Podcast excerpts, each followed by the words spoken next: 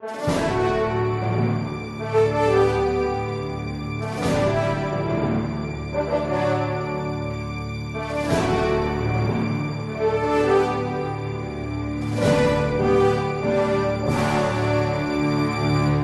nosso Resposta Católica, nós já respondemos a respeito da legítima e proporcionada defesa.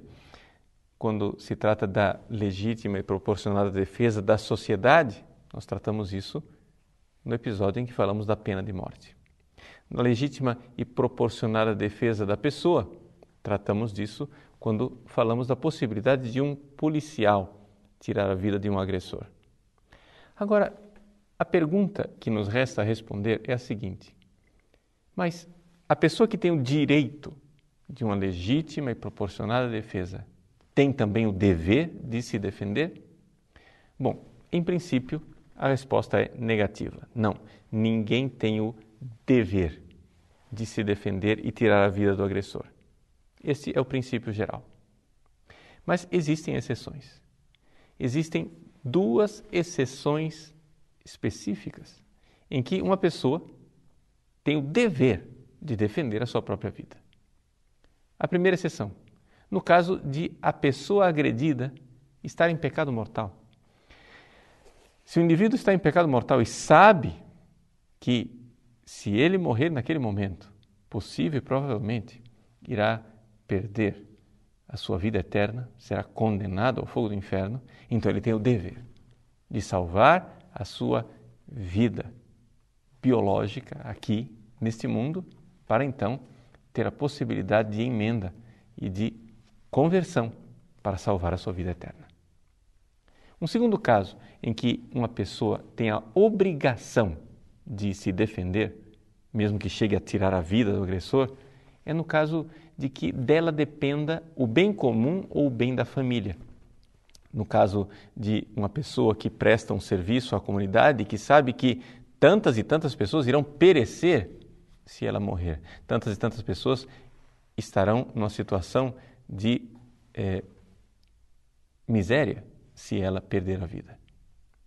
No caso, por exemplo, também da família, um pai de família que sabe que sua mulher e filho dependem da sua vida física, essa pessoa, pensando na sua mulher e nos seus filhos, tem o dever de se defender.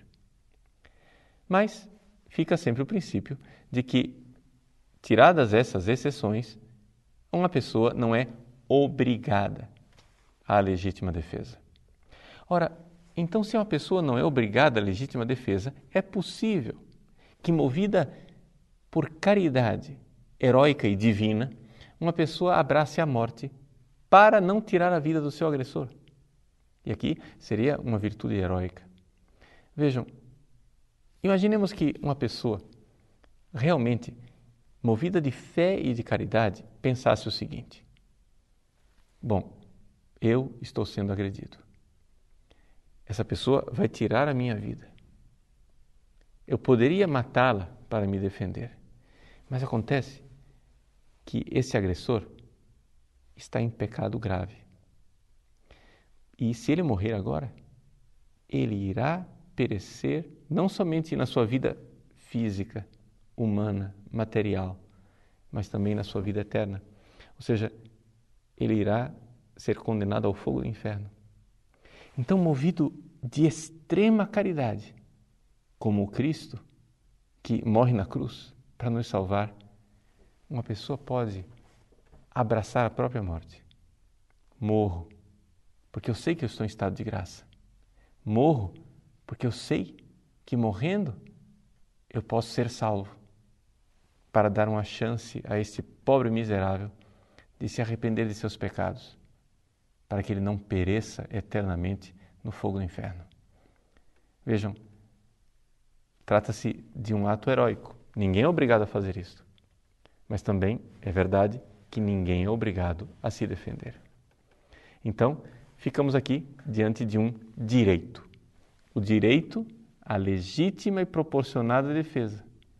Mas nós podemos sim renunciar aos nossos direitos desde que estes direitos não nos prejudiquem a salvação eterna ou prejudiquem o bem de outras pessoas que dependem de nós.